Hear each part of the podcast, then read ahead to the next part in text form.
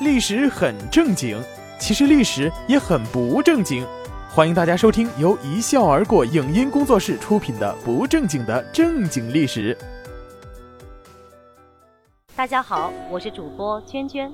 我们今天来说一说李煜的《诗酒江山》，作者萧胜。李煜好诗，人所共知。什么问君能有几多愁？恰似一江春水向东流。剪不断，理还乱，是离愁。别是一般滋味在心头。等等诗句，千古传唱，经久不衰。李煜生性温和，在他的心里，那些争权夺位、争名夺利的事儿都不值一提，都是俗不可耐的事。所以在残酷的宫廷之争中，他选择了逃避，自号中风隐者，一心写词作赋。怎奈天不随人愿，李煜的那些兄弟或叔父辈，为了争取上位，成天打打杀杀，最后都死了，独留下一个隐居起来与世无争的李煜。这是天意吗？有人说。李煜当皇帝实在是可惜了。如果他不当皇帝，居住于山野之中，与青山绿水为伴，绝对会成为中国历史上著名的大诗人。最重要的是能够寿终正寝，博得个好名声。也有人说，如果他不当皇帝，就不可能写出像《虞美人》那样传唱千古的名句。他的词就不会影响中国文坛上千年。说实话，我同意后者所言。凡是经典的文学作品，在创作之前，作者必先经历大起大落，不然作品就没有分量和内涵，不可能成为经典。诗人当了皇帝之后，鉴于诗人的浪漫主义情怀，凡是以诗为标准，以诗论英雄。比如因杀人放火入狱的人，这种败类本应重罚，但李煜却说，只要你会写诗，就可以释放。如此一来，凡是会来上两句的人，可就高兴坏了。一时间，全国的犯罪率急速飙升。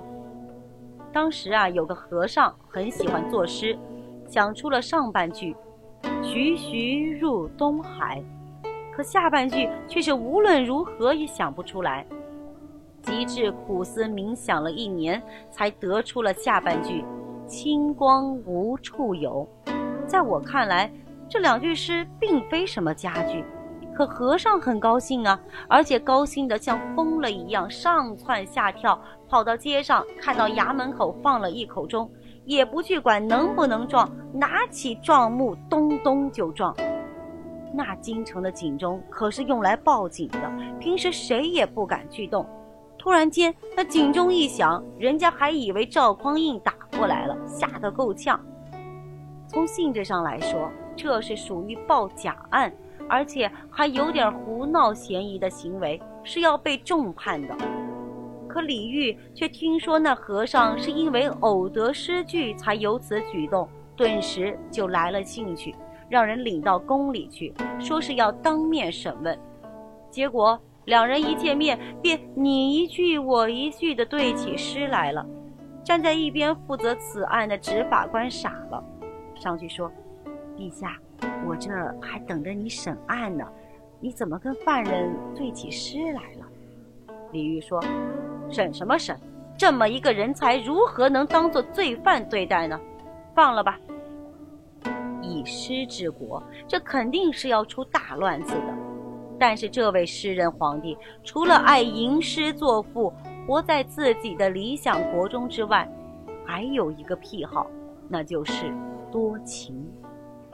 事实上，不管是多情还是作诗，对普通人来说都不应该是缺点，甚至应该是个值得人赞赏的优点。可这两样喜好放在皇帝身上，那就是误国误民了。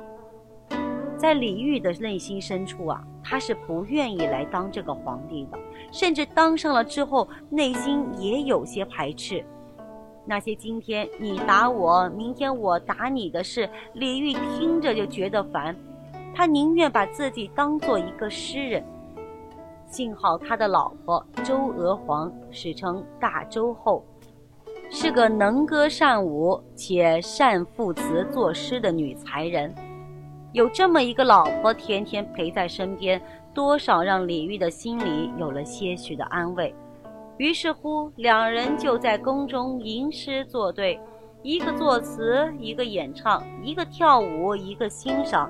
所谓一曲清歌赞影音豪阔，日子过得那是风流而自在。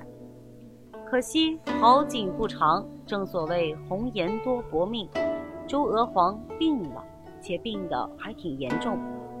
在周娥皇生病的那段日子里，李煜算是悉心照看，每天一有空就去看他，希望他能够尽快好起来，与自己再续红袖添香的美好日子。病去如抽丝啊，生病是很难好的，得个感冒都得持续十天半月，美人的病就更难好了。一般美人生病都是躺在床上捧着心。且一副病态奄奄的样子，而后就咳嗽，还会咳出一些血来。西施如此，林黛玉如此，周娥皇也是如此。当看到周娥皇咳出血来的时候，李煜的心都碎了。然而就在这时，一个人的出现，仿如柳暗花明，让李煜重新看到了希望，焕发了诗情。这个人就是小周后，即大周后周娥皇的妹妹。我无法用词语去形容小周后的美，她与周娥皇有几分神似，却比周娥皇更年轻、更明媚。当李煜看到来宫里探望姐姐的小周后时，仿如一缕阳光照进李煜的心田。那一刻，他分明看到了年轻时的周娥皇，她身上散发出来的青春美丽的气息，让他不能自已。尽管他知道那不可能是周娥皇，但他无法左右自己的感情。花明月暗龙轻雾，今宵好向郎边去，铲袜不相接。手提金缕鞋，画堂南畔见，一向为人颤。奴为出来难，教郎自忆怜。这一阙《菩萨蛮》是描写一个少女如何约会，如何羞羞答答偷情的。她手提着金缕鞋，袜子踩着台阶，却与姐夫约会的时候。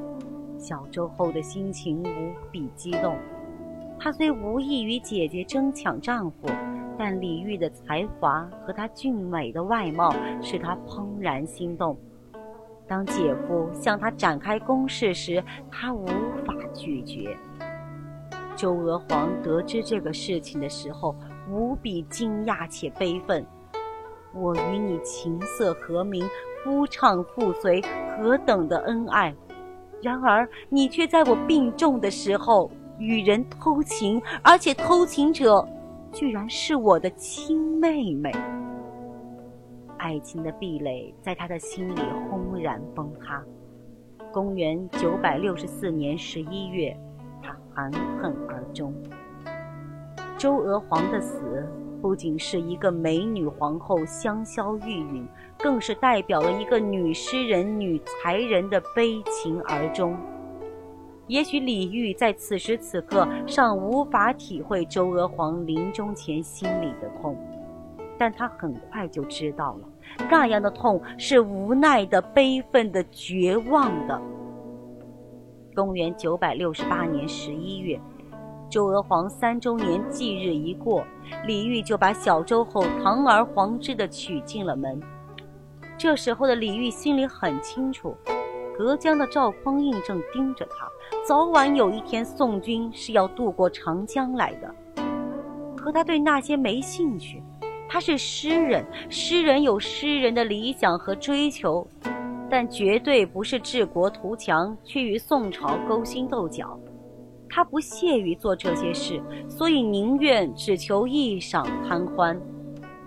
这样的态度对一个皇帝来说是极不负责任的，可对一个诗人而言又是合情合理的。所以，当赵匡胤的大军横渡长江，扑向金陵之时，李煜仍然与小周后把酒言难，吟诗作对。南唐灭亡了，赵匡胤怜惜他的才华，接受了他的投降。于是，一路颠簸，被掳去了陌生的汴梁。太平兴国三年（公元978年的元宵佳节），小周后按照礼节去宫里向宋太宗赵光义道贺。可谁知道这一去竟是没有回来。李煜左等右等，终未见美人归来，想去宫里寻找，却又被看守的侍卫拦住，出去不得。一个女人进宫之后，半月未归，意味着什么？傻子都能猜得出来。李煜终于尝到了无奈、悲愤和绝望的滋味，但他不是武夫，他只是一个诗人，所以他将满腔的悲情化作了诗意。